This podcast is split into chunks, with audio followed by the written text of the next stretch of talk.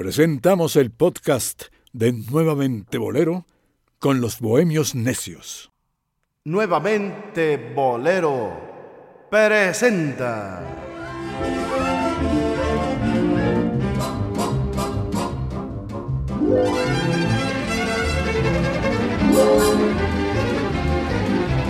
A los Bohemios Necios.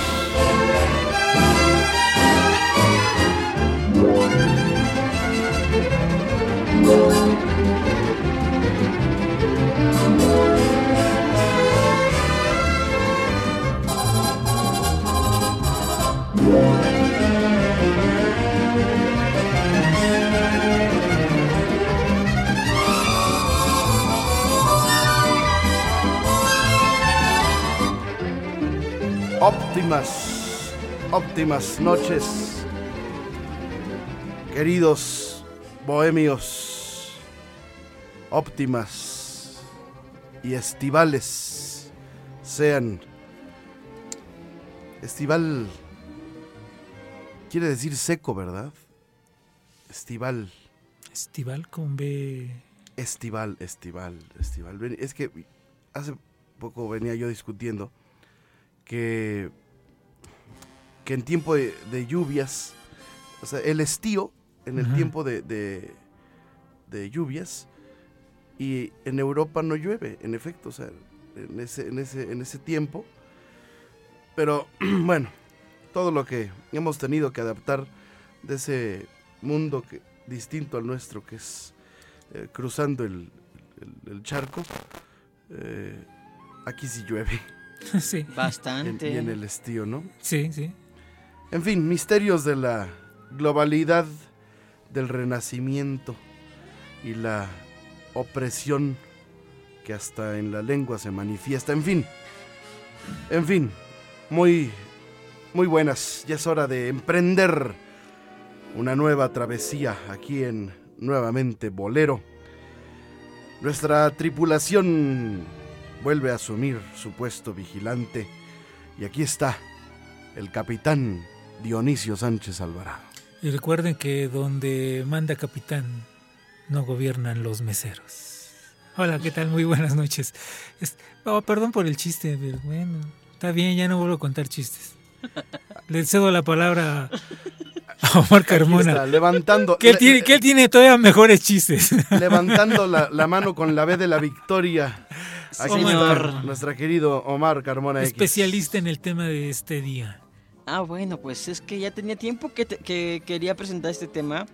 Yo cuando lo descubrí eh, me causó bastante curiosidad saber que habían unos discos que no pertenecían a ninguna de las casas discográficas de, la época dorada del, del fonograma, del vinilo, de- del disco de pasta. Y que en ese mismo. En esa misma colección podría uno encontrar grabaciones de Bing Crosby, de Louis Armstrong, de Billie Holiday, de Glenn Miller, de Arthur Rubinstein. O sea, me saqué de onda, ciertamente, y me puse a investigar. Y por eso se originó este programa dedicado a los Victory Discs. A ver, a ver, a ver, a ver, a ver, a ver. Es el B-Disc, ¿no? Con la B de la B- victoria. Por eso digo que estás con la B de la victoria. Exactamente. Pero a ver, eh, ¿me puedes explicar lo que quiso decir Omar, Dionisio? Ok, eh, una serie de grabaciones que se realizaron para hacerle promoción tanto a la, sobre todo llevar la música y llevarles un aliento y una parte de su tierra a los soldados estadounidenses que estaban en el frente de, de guerra. Eh, eso es diferente a lo que se hizo en Hollywood, que hay las crónicas y en los libros como El toque latino de John Storm Roberts, en donde nos mencionan que a México llegaron y a Latinoamérica salían uno o dos aviones llenos de artistas y estrellas de, de Hollywood para hacerle promoción, obviamente, y hacerle publicidad a lo que estaba sucediendo en el frente de guerra, pero para que los países apoyaran a Estados Unidos. En este caso, lo que yo entiendo es que estos BDs, o Victory, los discos de la Victoria, eran para llevarle eh, su música, su parte de su, su sonido, su, su, su lugar de origen a los soldados que estaban en el frente. Y por eso cuando mencione Omar algunos de los intérpretes, nos vamos a dar cuenta porque hasta la presencia latina había. Claro que sí. Y a ver, eh, se los llevaban al frente de, de, batalla. De guerra, sí. Sí, a los, a los campamentos, a los destacamentos del ejército de los Estados Unidos que tenía alrededor, pues prácticamente del mundo, ¿no? Tanto en Asia como, como en Europa, donde realmente se... ¿Pero los producían especialmente para eso? Exactamente, exactamente. Eh, la cuestión es de que... ¿Quién los eh, fabricaba estos discos? Se fabricaban eh, por parte del, del, Ministerio de Defensa de los Estados Unidos a iniciativa de Robert Vincent, que se le prende el foco y dice vamos a hacer discos para aumentar la moral de nuestros soldados, para llevar nuestra música a esos lugares en el tiempo que ellos estén, pues no estén combatiendo, ¿no? Que estén descansando, que puedan, así que tener algo con que, con que, tener presente su, su, su, patria, su cultura, su, su, idioma, ¿no? Obviamente sin, sin, sin fines de lucro, esto era, ¿no? Era sin fines de lucro y de hecho también... Eh, o sea, se los, se los mandaban como parte del de, las, de, los programas de, gobierno. De las dotaciones que... enviaba el gobierno, junto con toda la materia prima, la, alimentación, las municiones, tenía que venir este, esta serie de discos, que es muy curioso porque fue una de las primeras transiciones, eh, ustedes recordarán, de, del disco de, de pasta, del disco de 78 revoluciones, hacia uno de una mayor durabilidad. Un formato de 45, ok. A un formato de 33 revoluciones, pero de 16 eh, pulgadas de diámetro. Con esto con el fin de que em, lo más que se pudiera pues, de música llevarlos a estos puntos donde no tenías una radio donde pudieras eh, escuchar la NBC o, o, alguna estación que te pudiera brindar de cierto entretenimiento. ¿Qué pasa? Que al principio de la guerra, de la Segunda Guerra Mundial, pues muchos eh, soldados estaban inquietos porque pues, no tenían grandes opciones de esparcimiento en los tiempos muertos. Entonces, el intento de llevar discos de 78 revoluciones da, tan tan recónditas a, tierras tan recónditas y en condiciones que pues no eran las adecuadas, pues la mayoría de los discos llevaban dos quebrados, ¿no? Entonces es por eso que el Ministerio de Defensa se alía junto con la RCA Victor y las grandes eh, marcas de los grandes sellos discográficos, pues para ir desarrollando una tecnología para llevar tanto grabaciones de música como talk shows, o sea, shows hablados, como comerciales, como incluso mensajes hablados por parte del presidente de los Estados Unidos a esos lugares, ¿no? Entonces, miren, eh, todo empezó hacia principios de los años 40. Exactamente fue que en el julio de 40, del 43 se inicia formalmente el proyecto de los V-Disc o los Victory Disc que fueron maquilados por la RC, Victor, RC Victor en Camden, Nueva Jersey. Y en octubre de ese año, de, de 1943, envía el primer paquete. ¿Y que vendían? Pues ahí prácticamente eran sesiones en las cuales orquestas como la de Glenn Miller o como Les Paul, eh, pues daban un saludo hacia los, soldados. Y pues tocaban una de las eh, canciones más conocidas o más populares o incluso éxitos nuevos. Oye, está de película esto, ¿no? muy gringo. Bastante. muy gringo. Pero, pero muy bonito, ¿no? muy linda. Muy... Sí, tiene una historia detrás, este, que bueno, al final de todo, o sea, adelantando la historia, pero lo que, lo que nos va a platicar Omar, al final fueron hasta proscritos y fueron este, desaparecidos miles y miles de copias. O sea, es una historia así muy ultra secreta y los pocos que se rescataron se lograron sobrevivir. Se habla de algunos, este, algunos personajes que llegaron a conservar hasta 2.500 de esos ejemplares de discos. O sea, colecciones de, o sea, eran muchísimas canciones, muchísimos discos. No estamos hablando de 10, 15, 20, 30 discos. Estamos hablando de muchas canciones grabadas por grandes estrellas de, Estados, Unidos.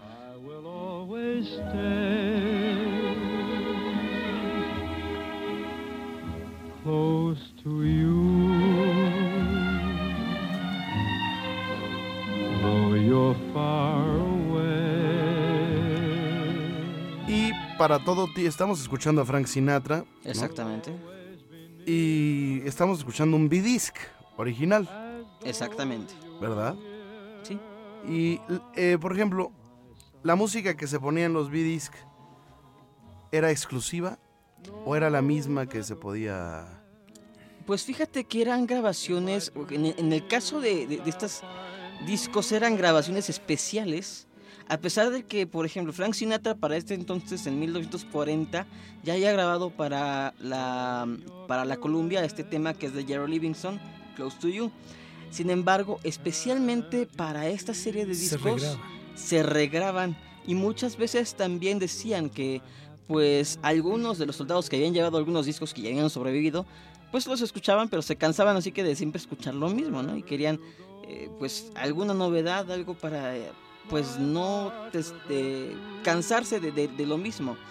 Entonces por eso eh, en las grandes incluso los salones del, del NBC de Nueva York servían también como eh, salones de grabación de estos discos. Eh, resulta interesante que, por ejemplo, uno de los eventos más importantes antes de que comenzara este proyecto fue una huelga que hubo por parte de la Federación Americana de Músicos bajo la dirección de James Cesar Petrillo que pues empezaron a, a bloquear cualquier contrato de cualquier músico con las grandes compañías, sea la RCA Victor, sea la Columbia, sea Decca, sea este Oke, sea eh, cualquier sello, ¿no? Grande. Entonces, eh, al depender eh, la división de defensa para- de las grandes eh, compañías discográficas para, para poder empezar a trabajar con este proyecto, Tuvieron Fue que hacer que sus propias producciones. tuvieron que hacer sus propias producciones y tuvieron que negociar al, al final de cuenta con esta, con esta federación de músicos. Sí, y muchísimos músicos fueron al frente de, de guerra. Eh, bueno, eh, los que acompañaban con la orquesta de Glenn Miller, que era realmente la orquesta de Glenn Miller, no todos los músicos este, que, que estaban en Estados Unidos con Glenn Miller fueron a la guerra, pero sí se le llamó ahí la orquesta de la Fuerza Aérea, de la- del Ejército y la Fuerza Aérea. Pero hubo músicos como Frank Grillo Machito, que fue al frente de batalla sirviendo a la Marina de los Estados Unidos. Eh, dejó la orquesta, la gran orquesta que estaba desarrollando ya el jazz afrocubano, la deja en Estados Unidos y él se va al frente de guerra. Entonces, muchísimos músicos de esas orquestas, sobre todo latinas, fueron al frente de guerra y también para ellos se hicieron este tipo de, discos, porque había mucho latino que estaban en el frente, de, en los diferentes frentes de guerra en Europa o en Asia. Entonces sí, sí había una manera de, de que se grabara, regrabara lo que decía Omar, las mismas canciones ya conocidas, pero inclusive manejando otro tipo de, de nombre con la orquesta o con el grupo, o con, en fin, trataban de disfrazarlo de alguna manera, evitando los problemas legales con las compañías disqueras. Pues sí, y fíjate, eh, de, de- este, de este conflicto que hubo con esta federación, uno de los encargados de, de- de- del, comité directivo de, de este proyecto, los Victory Disc, que fue el teniente George Robert Vincent, fue el que estuvo eh, negociando con el director de con James Cesar Petrillo y en octubre del 43 es que lo convence de que los discos que se van a grabar para las Fuerzas Armadas no se van a comercializar en los Estados Unidos ni en ninguna otra parte. O sea, van a ser 100% eh, sin fines de lucro. Entonces fue una, fue una de las peleas que tuvo esta Federación de Músicos que pues diga- digamos garantizó pues el- la no lucratividad de estos discos, ¿no? Porque pues, Entonces- también era, era como que hacerse competencia A- al mercado interno eh, en un sello que pues no, no pagaba lo, lo que pagaba la RCA Victor. Pero ahora que ya te volviste coleccionista, Sí, ¿cuánto señor. cuesta un V-Disc? Pues fíjate que la Original, última vez, original. original. original, la última vez que coticé uno, y eso que era de la orquesta de Guy Lombardo, un disco, un solo disco eh, de, de Guy Lombardo llega a costarte entre 150 y 300 dólares. Pero porque, y eso, y hay mucho más caros. Ahora, estos discos, ¿viene de las dos caras? De las dos caras. De las dos caras. Y es de otro material, dices, ¿no? Si es de otro material, es, es- Que no se rompe. no se rompe. Ya, ya algo Entonces- tenía, perdón Omar, ya algo tenía que ver este, Y algo tenía que ver el el, vinil. el- el desarrollo también del Sí. nylon, o sea, a finales de los 38 y principios de los 40, que se da, que- porque se dio una escasez en el mundo en la época de guerra Del shellac. de, de- de- y De la laca. y de- del sí y también de lo que era el nylon que inclusive las medias no, no podían hacerse medias porque se decían que el material se estaba utilizando para los paracaídas y para otro tipo de, de- de aditamentos se para las los dibujaban, para ¿no? los- y se las dibujaban sí sí se, se utilizaba un, un carbón y se pintaban la raya rayita. la rayita ajá, pero porque hubo esa, esa carencia de material entonces tal vez algo también haya tenido que ver todo esto Ya ¿no? que Para- hablas, para ya que hablas de, de la rayita y de las nylon, pues vamos a, vamos a una pausa y regresamos.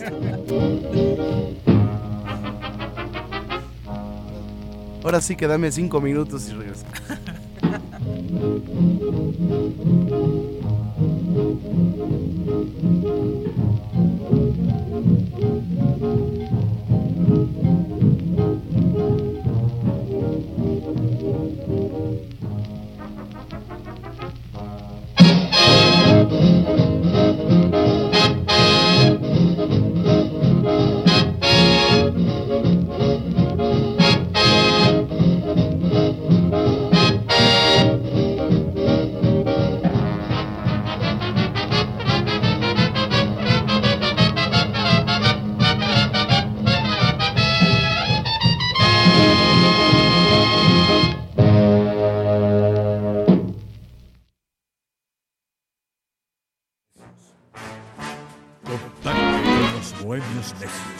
Arroba Omar Carmona X.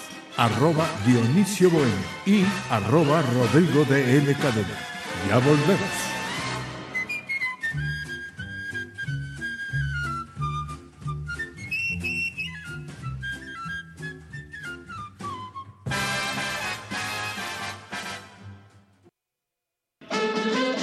Un café, no le cambie, que ya vuelven los bohemios necios. Esperamos sus teléfonos. Bohemios necios.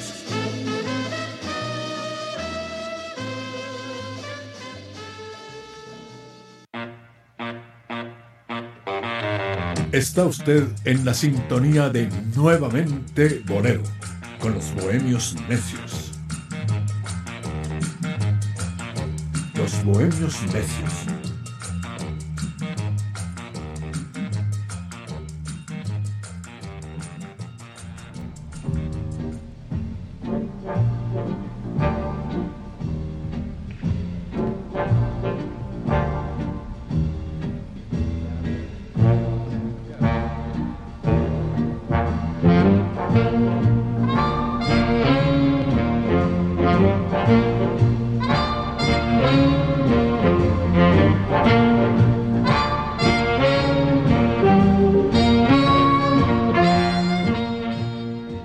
Belleza de, de, de música, ¿no? Es Sí. innegable eh, el conjuro que, que logró, eh, pues, de alguna manera, a través de la música, a través de, de la dotación de la Big Band, eh, una creación eh, innegable de los Estados Unidos de Norteamérica Sí. y eh, pues con una aportación eh, al jazz eh, eh, importantísima para la historia de la música a partir de eh, Glenn Miller, de Tommy Dorsey, de eh, Jimmy Dorsey, que también tuvo Su orquesta. Sí, claro. Y bueno, de hecho, Frank Sinatra inicia como, como cantante, como crooner en, en- en- en estas orquestas. Sí. Eh, y bueno, las, el repertorio, ¿no? Eh, la Serenata a la Luz de la Luna, eh, Stardust, ¿no? Polvo Estrellas. Collar de Perlas, Patrulla Americana, eh, el Chattanooga Chuchu, el, ¿cómo se llama la de Pensilvania? 65000. 65500, que era el teléfono, ¿no? Sí, Que, el- la Rapsodia en azul, que esa Sí, versión sí, sí, maravillosa para Big Band claro. de, de, de Gershwin, una adaptación al, al- al- el sing, sing, sing, ¿no? Canta, canta. Eh, el, el- el Indian Summer, ¿no? ¿Cómo se llama? La canción de India. De la India. De la India. Sí, que así se conoce. Eh, en fin, Sí, es una época que decían de las grandes bandas donde lo que predominaba era el swing. Mientras, este, por eso en algún momento dado, este, eh, los jazzistas este, que estaban así, bueno, los que estaban haciendo jazz como Louis Armstrong, todos ellos, eh, se separaban un poco del sonido de estas grandes bandas que hacían swing. Y ya aquellos, eh, los que estaban haciendo bebop, como Dizzy Gillespie, Charlie Parker, todos ellos tenían otro sonido diferente. Pero sí es importante que en estos discos que, que nos está comentando Omar, es una historia totalmente, es una historia realmente atractiva como para hacer un documental así súper Sí. estudiado.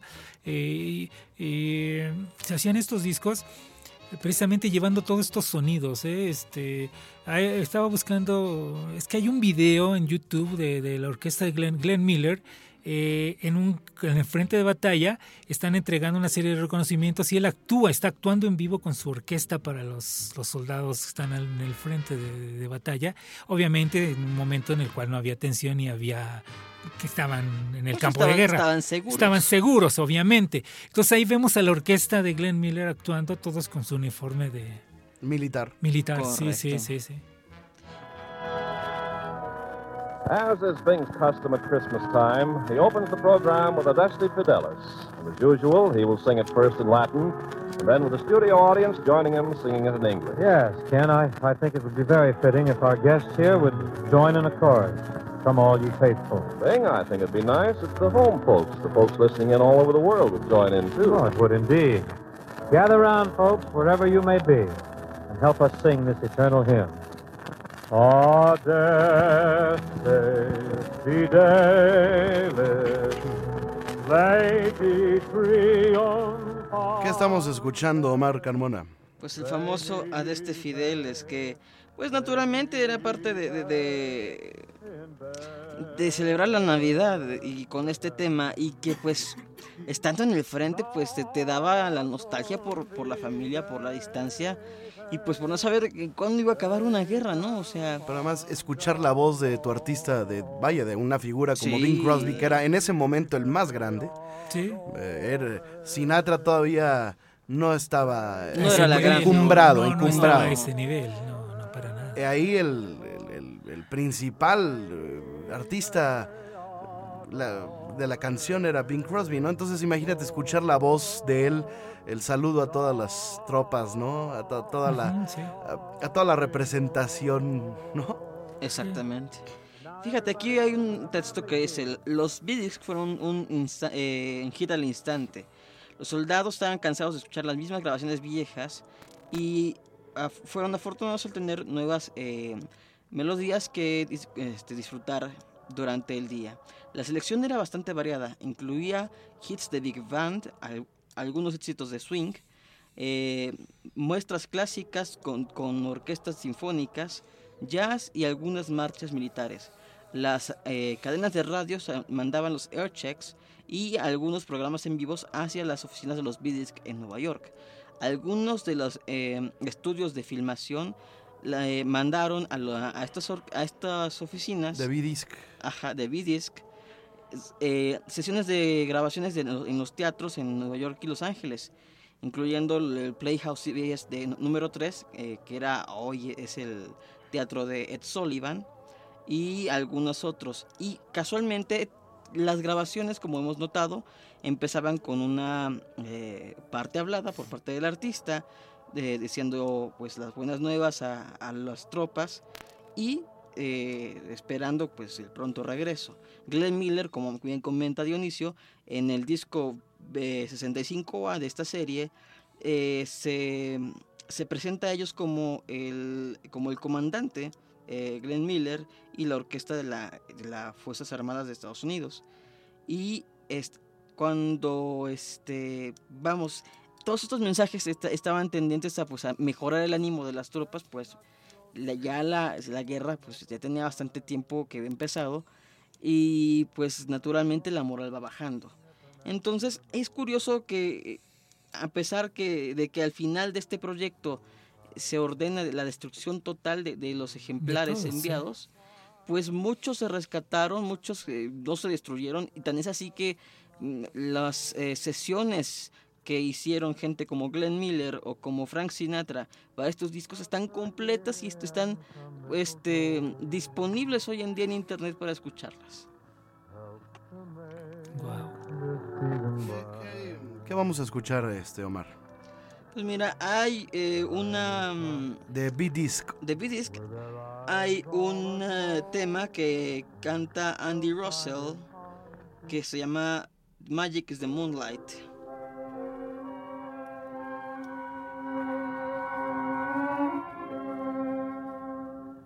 Magic is the moonlight on this lover's June night. Ándale, muñequita linda. Sí. As I see the moonlight Te quiero, dijiste.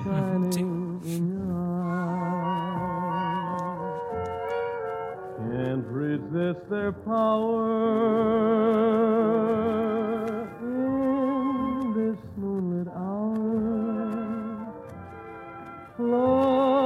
began to flower. Yes, this is paradise. Living in the splendor of your kiss so tender makes my heart surrender to your love divine. Fíjate qué curioso que no le dan el crédito a María Grieber. No. Porque dice autor Pascuale. Sí.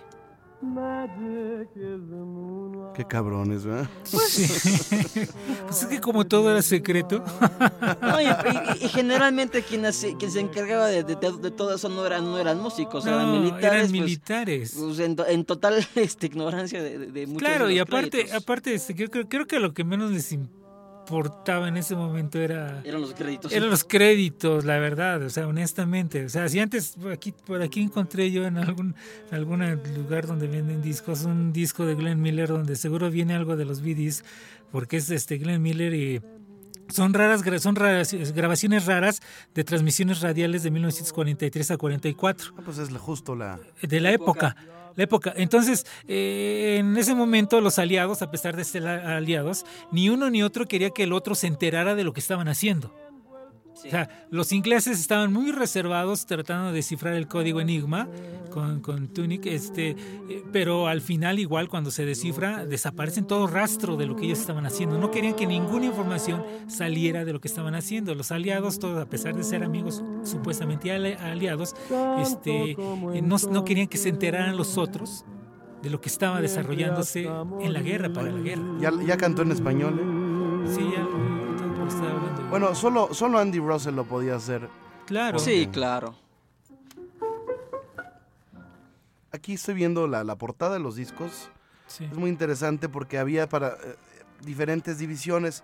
Había unos discos especiales para los Marines, para, para la- los eh, del US Navy, ¿no? De la Ajá, Armada. sí. Sí, la armada. Una era la Armada y este es, por ejemplo, para la División de Servicios Especiales del Departamento de Guerra.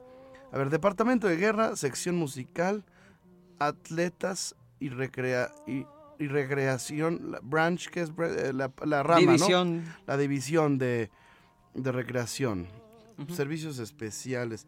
Pero aquí no dice outside start. Aquí no dice para para qué departamento es, porque sí hay unos que dicen para para Ah. los Marines, US Navy, Army, Armada, ¿verdad? Sí, hay, hay algunos que, bueno, generalmente eh, natura- este, había cierta variedad de, de- de contenido, naturalmente. De, tenía que estar etiquetado de, de diferente manera un tema musical que un mensaje del, del comandante supremo de las Fuerzas El Armadas. de Machito. El de A Machito, ver, a- a- fíjate. ahí, ahí vamos a ir, vamos a una pausa porque sí llegó la música latina ya. Ah, La estamos que sí. escuchando ahorita a María Grieber, eh, traducida, pero también a partir de la mitad, ya en español con Andy Russell. Sí llegó la música latina ahí. ¿Quieren ustedes enterarse quién? Bueno, no se despeguen de la sintonía de los bohemios necios. Regresamos.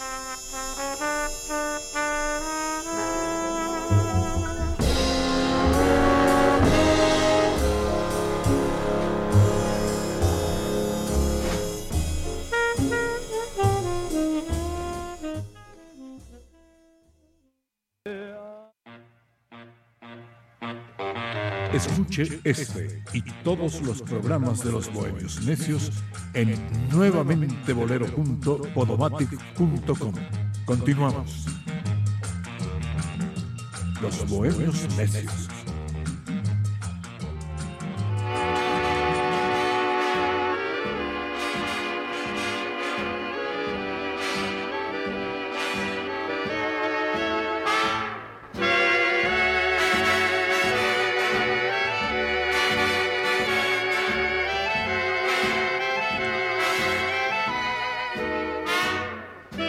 Usted todavía no tiene claro qué son los B-Disc, porque yo en mi vida había escuchado, yo lo confieso, es la primera vez que yo escuchaba hablar de esto hasta que conoció a Omar Carmona X. Sí, ¿eh? Si todavía Sí, no les queda claro qué eran los discos de la Victoria, eh, está bien dicho discos de la Victoria, ¿verdad? Sí.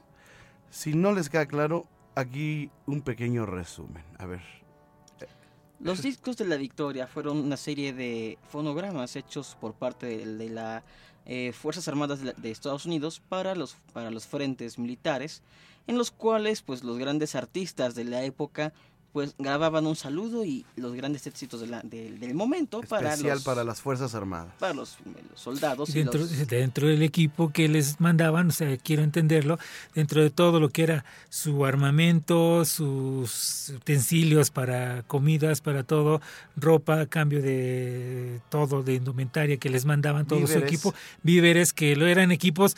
Eh, imagínese usted estar al frente de guerra cargando un equipaje, llamémosle así de esa manera, de 100, 120 kilos, que Sí. llegaba a pesar eh, eso que llevaban. Entonces, entre eso iban estos discos. Exactamente, fíjense. Eh, eh, en esta página que recoge bastante bien eh, las características de estos fonogramas, dice, la mayoría de estos discos eran un poco más grandes que los discos normales de 78 revoluciones, teniendo un tamaño promedio de 12 pulgadas en vez de las 10 usuales para tener espacios de grabación de lado por 6 minutos. Campamentos permanentes destacados en el mundo tenían como función complementaria hacer labores de estaciones de radio, contando con el siguiente equipo, fonógrafo, micrófono, amplificador de señal y discos que podían ser reproducidos al aire. Estas, estacio- estas estaciones podían escucharse a varias millas a la redonda. Entonces en cada destacamento hacía- hab- había como una pequeña estación de radio. Así como, perdón, sí. Ajá. Así Sí, como lo, perdón. Oh, a ver, tú, Omar. tú. Entonces, a- además de entretener al, al- al campamento que estaba ahí, pues también servía para la gente que estaba Era como el DJ. alrededor. Es algo así como lo que vemos en la película de Buenos Días Vietnam. Ándale. Algo así. Ah, ok, de acuerdo. Quienes no han visto la película se la recomendamos. Sí, el locutor que se hizo famoso, ¿no? Sí, exacto. Robin Williams hace el papel principal y es, era algo así como lo que nos está platicando Omar Carmona. Ok, Y estamos bueno. entendiendo. Dentro de los contenidos no musicales que se enviaban al frente, había uno que eh, el Departamento de Guerra produjo, como titulado Common Performance, donde figuraban las más importantes estrellas del momento como Bing Crosby, Dina Shore y Bob Hope. Otros eran una copia de los, eh, de los programas que se transmitían en las grandes eh, emisoras, ¿no? Como la NBC de, de, de Nueva York. La CBS. la CBS, entre otras tantas, ¿no? Cuando, eh, cuando acaba este proyecto de los B-Disc en 1949, es cuando surge eh, sustituir estas estaciones que se habían quedado eh, a lo largo de- de- de- del mundo por retransmisiones de una estación que hasta hoy en día existe, La Voz de América. Ah, Y esa estación, La. Voz de América, que- es eh, financiada por el gobierno de los Estados Unidos, eh, transmite en la, en la frecuencia de la onda corta y eh, por internet, ah, en varios idiomas, pues dando noticias de- del acontecer desde el punto de vista norteamericano. Entonces todavía del 45 que acaba la guerra al 49 siguió la ¿Por qué? Siguió producción. produciéndose, sí. Siguieron produciéndose. pero ¿con qué fin? ¿Con qué objeto? Pues con el fin de, pues, No que habían mandado destruir todo y querían... Sí, en el 49 manda destruir todo.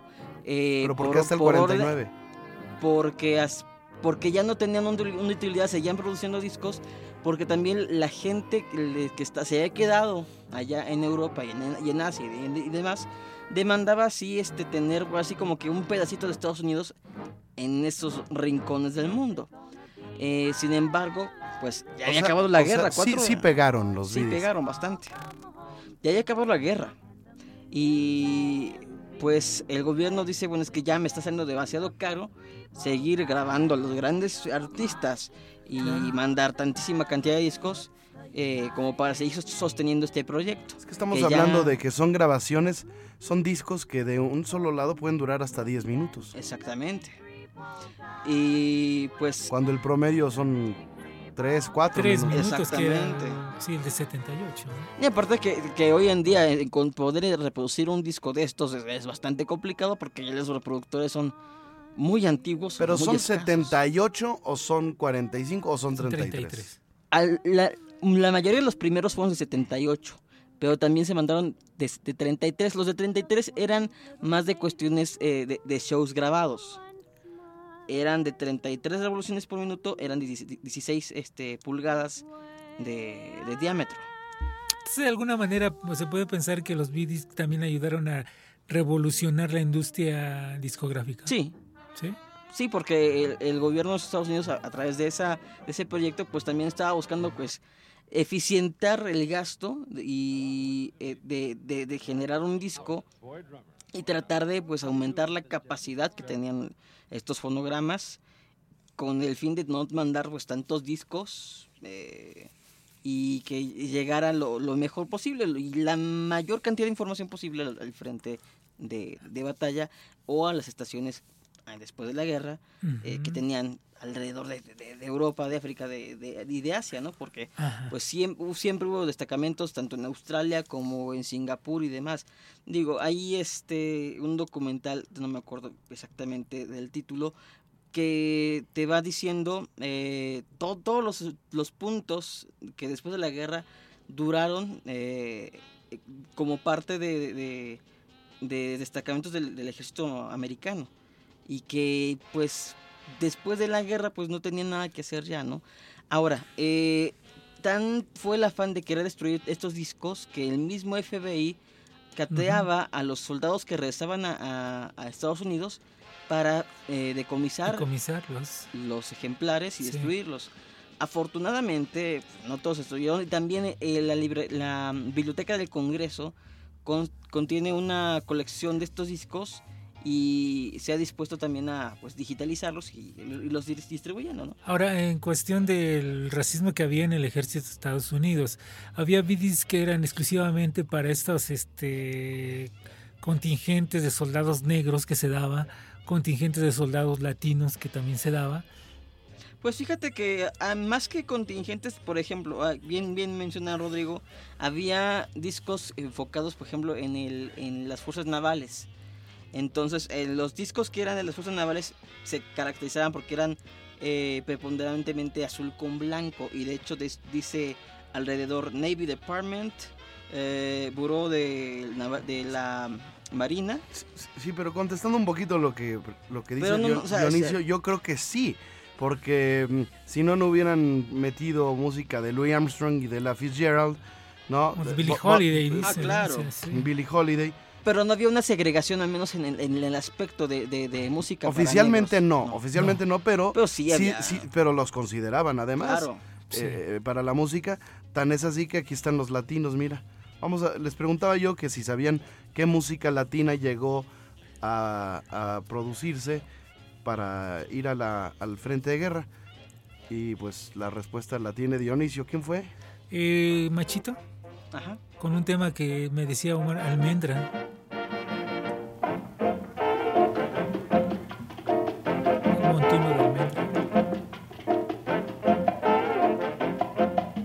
Óyeme niña, llegó tu papi. Óyeme niña, llegó tu papi. Trae cosas sabrositas mi mami, que es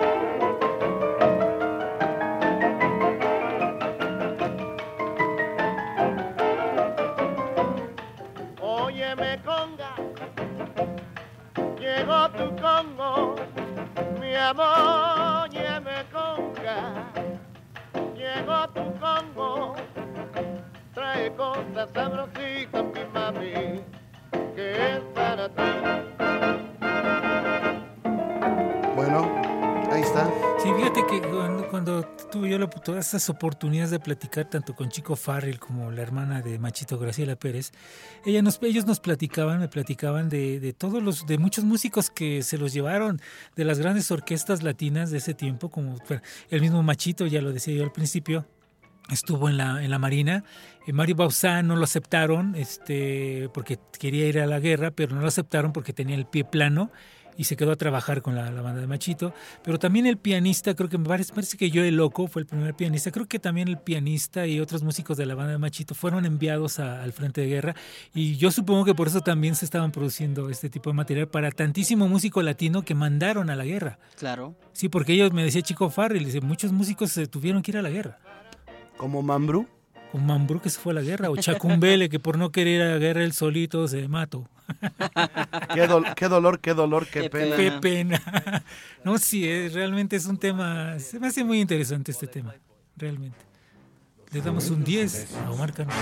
El bolero es solamente el pretexto para nuestras conspiraciones. La necedad y la bohemia son materia imprescindible en esta emisión. Continuamos. Un café, no le cambie, que ya vuelven los bohemios necios. Esperamos sus telefonemas. Los bohemios necios.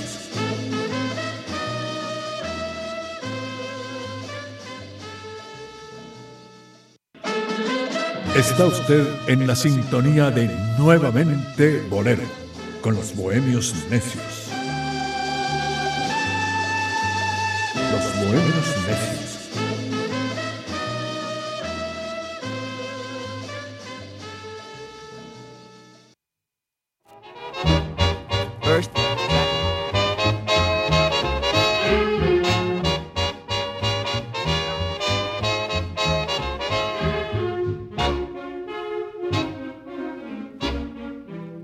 Bueno, ahí está. Eh, vamos a cerrar el programa, pues se nos viene el tiempo encima. Pero para aprovechar las grabaciones, esta compilación tan interesante que me has enviado, Omar, Sí. eh, ¿qué te gustaría compartir con nuestra audiencia? Pues hay, eh, a mí me- fascina bastante, eh, pues todo lo que, que grabó Frank Sinatra, pero también hay eh, del célebre maestro Toscanini, eh, la, la suite de- del Cascanueces, se hizo una grabación para esta serie de discos, donde el maestro pues saluda a, a la audiencia, eh, acompañado de su hijo, que es quien traduce el, el saludo. Y bueno, pues también están... ¿Es eh, esa? Esa. ¿Cuál es, el- la de Rubinstein? o la de Rubinstein, sí. De ¿O Rubinstein. cuál es la que dijiste? La de Toscanini. Es el Es Bidis que no la veo esa. no- no la encuentro. 501. si no, eh, no, la de, la de Andrew Rubinstein también está muy buena. A ver, déjame ver la de Toscanini. No, no está, ¿eh? No la pusiste. Mm, bueno, si no, la, la, la de Rubinstein es, es buena también. Bueno, vamos a escuchar. Eh, mira, aquí es- está el saludo de, de, de Glenn Miller. Ah, sí. ¿Quieren escuchar su voz? Sí, A ver, vamos. Adelante. This is Captain Glenn Miller speaking for the Army Air Forces Training Command Orchestra, and we hope that you soldiers of the Allied forces enjoy these V discs that we're making just for you. Es un capitán que, que dice, esperemos que disfruten este disco especial que hemos hecho especialmente para ustedes. Pero aquí no se oye la voz de... De Glenn Miller, ¿verdad? ¿O no, sí? No únicamente Es que no sé si dijo... No sé si es Capitán Glenn Miller, ¿no? Capitán, Sí, yo entendí algo así. Capitán Glenn Miller. Captain Glenn Miller speaking Sí. for the Sí, sí, Ah, Capitán Glenn. Miller. Sí. Llegó al grado de mayor, me parece. Oye, qué voz tenía, ¿no? Tenía voz de locutor. Sí. Sí. Oye, pues imagínate. Captain Glenn Miller. Bueno, también en la lista que te mandé hay una eh, grabación con Louis Armstrong y eh, Ray Eldridge que se llama Mob Mob. Está bastante buena, que es, esa fue hecha por el, la del departamento de, de- de- de la Marina. in the world would like to say a few words to you before they play for you. First, Satchmo Louis Armstrong, and then Roy Eldridge. Come on, Satchmo, what you say? Let's say that, folks. Está Louis Armstrong. Beat up his chops here, and I wish y'all all the luck in the world. And my boy Roy has been standing right here, and I know he want to tell you about that new record. And hello, what's the name of that tune? Uh, Mop Mop. Tell about it. yeah, yeah. Well, Mop Mop, that's one of the tunes we're going to knock out for you kids. And we hope you like it. Qué padre, ¿no? Dan- dándole ánimos a los... A los soldados. A los soldados. Sí.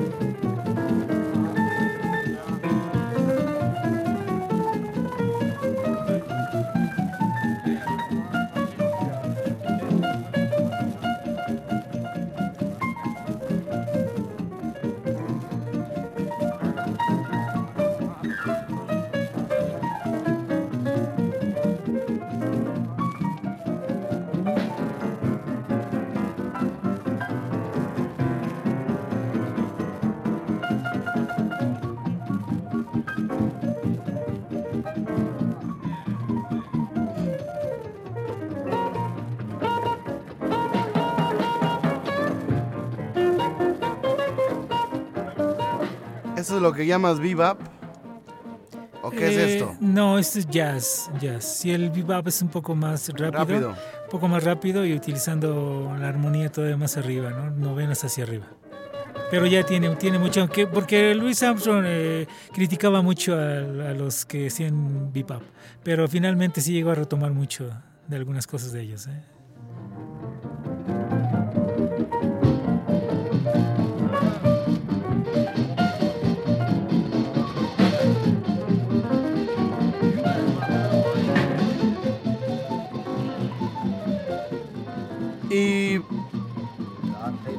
Para despedirnos,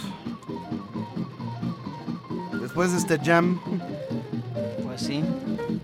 Pues podemos escuchar a Ella Fitzgerald, eh, que está aquí eh, en una grabación para esta serie con Buddy Rich, eh, interpretando un tema que se llama Bodella en, una, en un disco que fue distribuido tanto a la Marina como a la Armada y a los guardacostas. Ah, caray. Uh, Bernard Rich, boy, boy drummer, boy drummer. Hello. How do you do, Miss Fitzgerald? Miss Fitzgerald sings. Been a fan of yours for a long time. I've been a fan of yours. Thanks a lot. A- what do you think of those suspenders he's got on, Ella? They're crazy. It'd be crazy without them, I'll tell you that much. Well, I think that's enough talk. Can you- seguramente en México se hizo algo similar también, digo no para la guerra, pero esto pasaba en la radio, Sí. Sería genial escuchar este tipo de grabaciones en, de, hechas de, en de entrevistas a artistas mexicanos. Anything that Ella wants Ella, to do, teach him. Give him a lesson, Ella. Or anything. Well, Blue um, Además, con la calidad que se hacían antes los programas, los textos, los guiones. Sí, nada más. Es una pena que nada de eso esté. Eh, es que esto es el patrimonio de Estados Unidos y así lo cuidan, mira. Sí.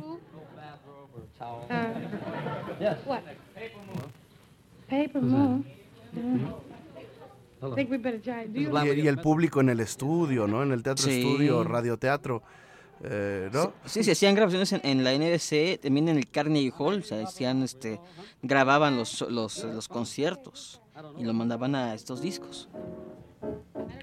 Con eso nos despedimos, queridos amigos. Conclusión, Dionisio. Bueno, que realmente es un documento sonoro que del mundo, esto es lo que estamos escuchando, porque rescatan las voces, los saludos de estas grandes estrellas, no nada más para los soldados que estaban al frente, sino para en este momento rescatarlo para nosotros que, que no nos tocó vivir esa guerra.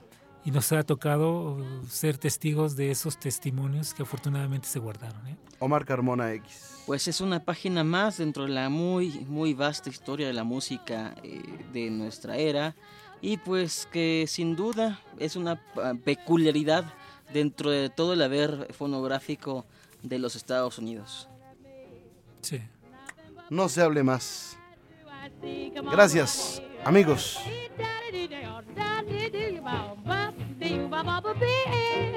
bop doop bop doop bop bop bop bop bop bop bop bop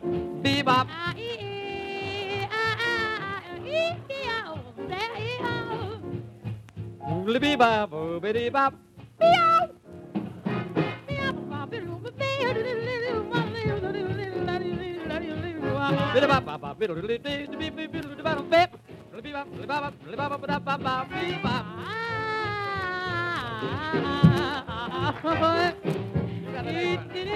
Come here, come over here, come over here and sing. So I'm here, but I can't sing. So I'm here. You swing this blue skies for It's so kind of you to say that to me, Ella. Come on, buddy. There is nothing I can do. E. Oh, buddy, oh, buddy, you know that you do it right. Now I never saw the sun shining so bright, never saw things going so wrong. Noticing the clouds hurrying by when they're in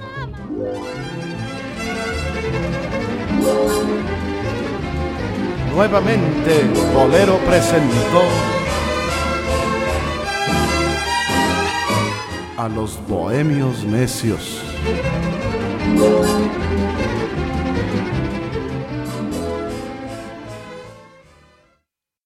Este fue el podcast de Nuevamente Bolero con los Bohemios Necios.